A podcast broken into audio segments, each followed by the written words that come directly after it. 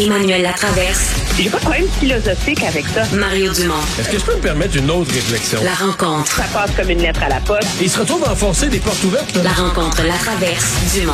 Emmanuel Latraverse se joint à Mario Dumont et moi. Bonjour Emmanuel. Bonjour. Euh, Justin Trudeau est en plein point de presse en ce moment annonçant des, euh, bon, des sanctions contre la Russie. On peut en écouter quelques secondes d'ailleurs, c'est en direct. économique. On va interdire aux Canadiens de faire toute transaction financière avec les territoires indépendants, soi-disant, de Luhansk et de Donetsk. On va imposer des sanctions aux membres du Parlement russe qui ont voté pour la décision illégale de reconnaître ces territoires. On va interdire aux Canadiens de participer à des achats de la dette souveraine russe. Et on va imposer des sanctions supplémentaires contre les banques russes soutenues par l'État et interdire toute transaction financière avec elles. Ces sanctions marquent une étape importante et ciblent les responsables des... Alors voilà les sanctions qu'impose le Canada. Bon, alors c'est euh, Justin Trudeau qui parlait d'une provocation effrontée de la Russie, euh, a fait un appel récemment avec Joe Biden, euh, Boris Johnson, Emmanuel Macron, a parlé d'une de- qu'ils allaient être inébranlables face à cette euh, cette provocation de la Russie. Annonce donc euh, effectivement interdiction des transactions avec les, les, les secteurs touchés, des membres du Parlement russe qui seront sanctionnés, des banques russes également. Euh, donc, est-ce qu'on peut dire qu'il frappe J'ai- assez j'ai- fort, J'ai Justin trouvé, Trudeau? son- j'ai trouvé son ton plus ferme que Joe Biden cet après-midi quand même. Mais c'est les mêmes sanctions, là. Oui, c'est exactement les mêmes sanctions que les sanctions américaines. De toute façon, tout ça est une approche coordonnée. Je pense que l'élément le plus euh, coûteux pour la Russie euh, à court terme va, deme- va demeurer la décision de l'Allemagne de bloquer la Ouais. construction du gazoduc Nord Stream 2. faut dire que euh, le Canada va aussi augmenter ses contributions à l'OTAN. Il y a 450 membres des forces canadiennes qui vont être déployés en Lettonie dans le cadre des efforts de l'OTAN pour mieux protéger les États baltes là, qui sont sur la ligne de, de frappe et de mire euh, des troupes euh, russes massées là, le long de la frontière euh, ukrainienne. Aussi avoir, faut dire, une frégate et un avion de patrouille maritime. C'est, euh, on s'entend que c'est un premier pas. Personne s'imagine que ça va faire euh, trembler Vladimir Poutine et qu'il va Mais reculer, sincèrement, euh, ouais, sincèrement, Emmanuel, s'il est pas complètement con, il avait tout planifié ça. C'est-à-dire que c'est tellement prévisible comme première série de sanctions économiques que théoriquement, là, il est supposé l'avoir calculé, là.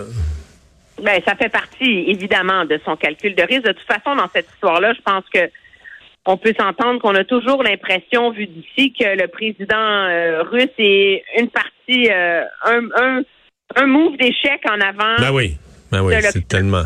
Euh, et donc, mais ça va.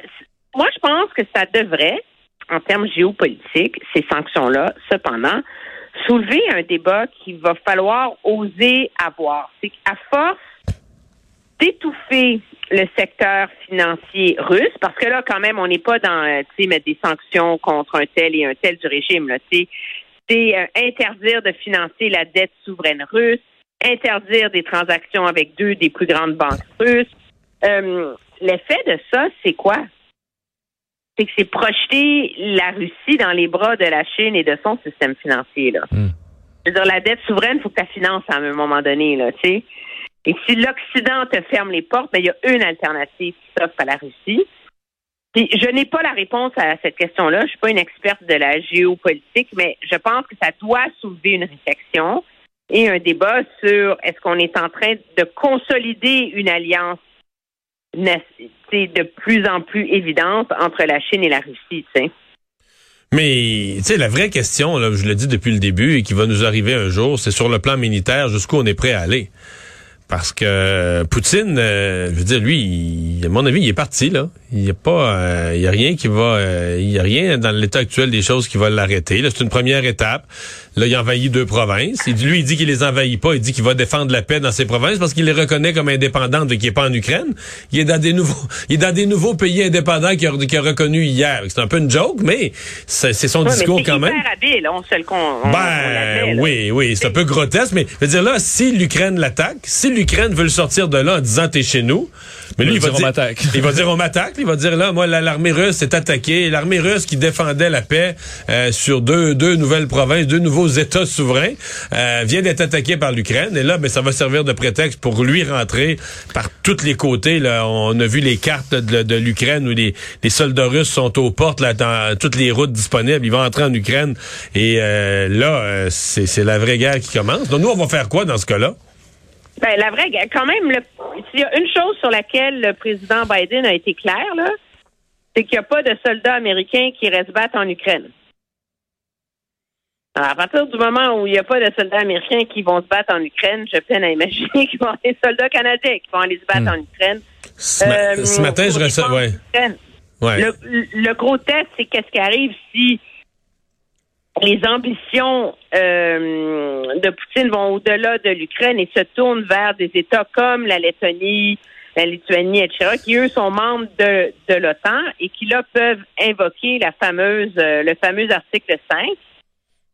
Peut que si un État est attaqué, un membre de l'OTAN est attaqué, les autres doivent se porter à sa défense. Je vous rappellerai que c'est l'article qu'on avait utilisé pour justifier une invasion de l'Afghanistan. Ouais. Ah oui. C'est la ligne rouge. attentats du 11 septembre. Mais, euh, mais, mais tu sais, une des, une des déjà ré- été ouais. élastique, tu sais. Tu sais, une des réponses de Loïc Tassé que je recevais ce matin à ça, il dit, mais justement, parce qu'ils craignent qu'éventuellement Poutine fasse ça, il y en a plusieurs qui pensent que, ben, malheureusement, tant pis pour l'Ukraine, mais l'Ukraine n'est pas membre de l'OTAN, et que si Poutine s'enlise en Ukraine, là, il va épu- ça va prendre des années, il va épuiser son armée, il va y avoir des milliers de morts. Les Ukrainiens sont tough, ils sont une grosse armée euh, dans une guérilla urbaine pour rentrer dans les villes où les Ukrainiens connaissent mieux leur ville que les Russes. Les Russes vont en baver. Et donc, ce que tu viens de dé- décrire comme scénario, là, lui- Comme le la- bourbier afghan. la Russie, ben, et la Russie qui rentre en Lettonie, en, en Lituanie, en Moldavie ou en Estonie, et ça arrivera pas parce que les pertes en Ukraine vont avoir été tellement grandes que l'armée russe va être euh, va être estropiée, va être essoufflée. Et c'est un mais c'est un peu cynique, là, c'est épouvantable comme façon de voir. Mais est-ce que c'est possible que les Américains pensent à ça? On sait jamais. Bon, il faut parler, Emmanuel et Mario, euh, parce qu'il reste deux minutes, de Jean Charest. euh, bon, f- tentative de, de convaincre Jean Charest de la pla bon, de, de, de, de plusieurs conservateurs, entre autres Alain Reyes. On a vu euh, Dominique Vien, euh, le sénateur et compagnie, euh, qui demande, euh, fait, qui dit, le Canada a besoin de vous, Monsieur Charest. Est-ce que le Canada a besoin de Jean Charest, Emmanuel? Écoute, moi, en voyant ça ce matin, parce qu'il faut savoir que la lettre n'a pas seulement été publiée dans la presse. Hein. Je pense que la lettre plus importante, c'est la version anglaise qui a été publiée dans le National Post. On s'entend là, euh, parce que ça vise à valider et à donner de la légitimité à la candidature de Jean Charest auprès du Canada anglais. Moi, ça me faisait penser à une de mes chansons préférées de Michel Delpech. Pour un flirt avec toi, je ferais n'importe quoi. OK. Oui, oui, oui. on pourra la mettre une autre journée quand le jour où il se lancera. Tiens, vous me ferez ce, ce cadeau-là. Elle est très habile cette lettre-là parce qu'elle souligne euh, son expérience, la conférence de Rio, la création du Conseil de la Fédération, la paternité de l'entente euh, sur euh, le financement de la santé, euh, son leadership pour l'entente de libre-échange, etc. C'est euh, c'est un premier appel du pied dans une stratégie qui, je crois, est orchestrée, écrite d'avance, euh, all the way. Là, c'est l'Est du pays qui l'appelle. Ouais. La prochaine étape, ça va être l'Ouest. Mais ouais, c'était pas une- moi c'est ce que j'ai vu comme peut-être une faiblesse dans la lettre, peut-être ça fait partie d'une stratégie en deux temps, là, ce qui corrigerait la, la chose, mais je me suis quand même posé la question moi, est-ce que c'est pas euh, justement, est-ce que c'est pas une certaine faiblesse de de n'avoir personne de l'ouest, de pas avoir au moins un signataire, je sais pas, mais de la Saskatchewan, de l'Alberta au moins un? Parce que c'est un peu ce qu'on craint là, que Jean Charest soit très faible dans l'ouest du pays. Là, on fait une lettre d'appel de de supplication euh, monsieur Charest, on a besoin de vous. Mais il n'y a personne de l'Ouest qui signe. Je me suis posé la question, est-ce que c'était... euh, est-ce que... Ben, peut-être que peut-être qu'il y a une stratégie en deux temps puis que l'Ouest va, va arriver. Mais ça coûte rien l'appeler quand t'es québécois. Il y a un risque à l'appeler quand t'es albertain ou de la Colombie-Britannique. Moi, je pense que ces gens-là, objectivement, attendent de voir ce qu'il va décider. Puis la décision, M. Charret, en habile politicien, là, objectivement, il y en homme intelligent et responsable. Il n'y a aucune raison pour qu'il prenne sa décision avant de connaître les règles de la course. Emmanuel, notre chronique est finie, mais reste à l'écoute.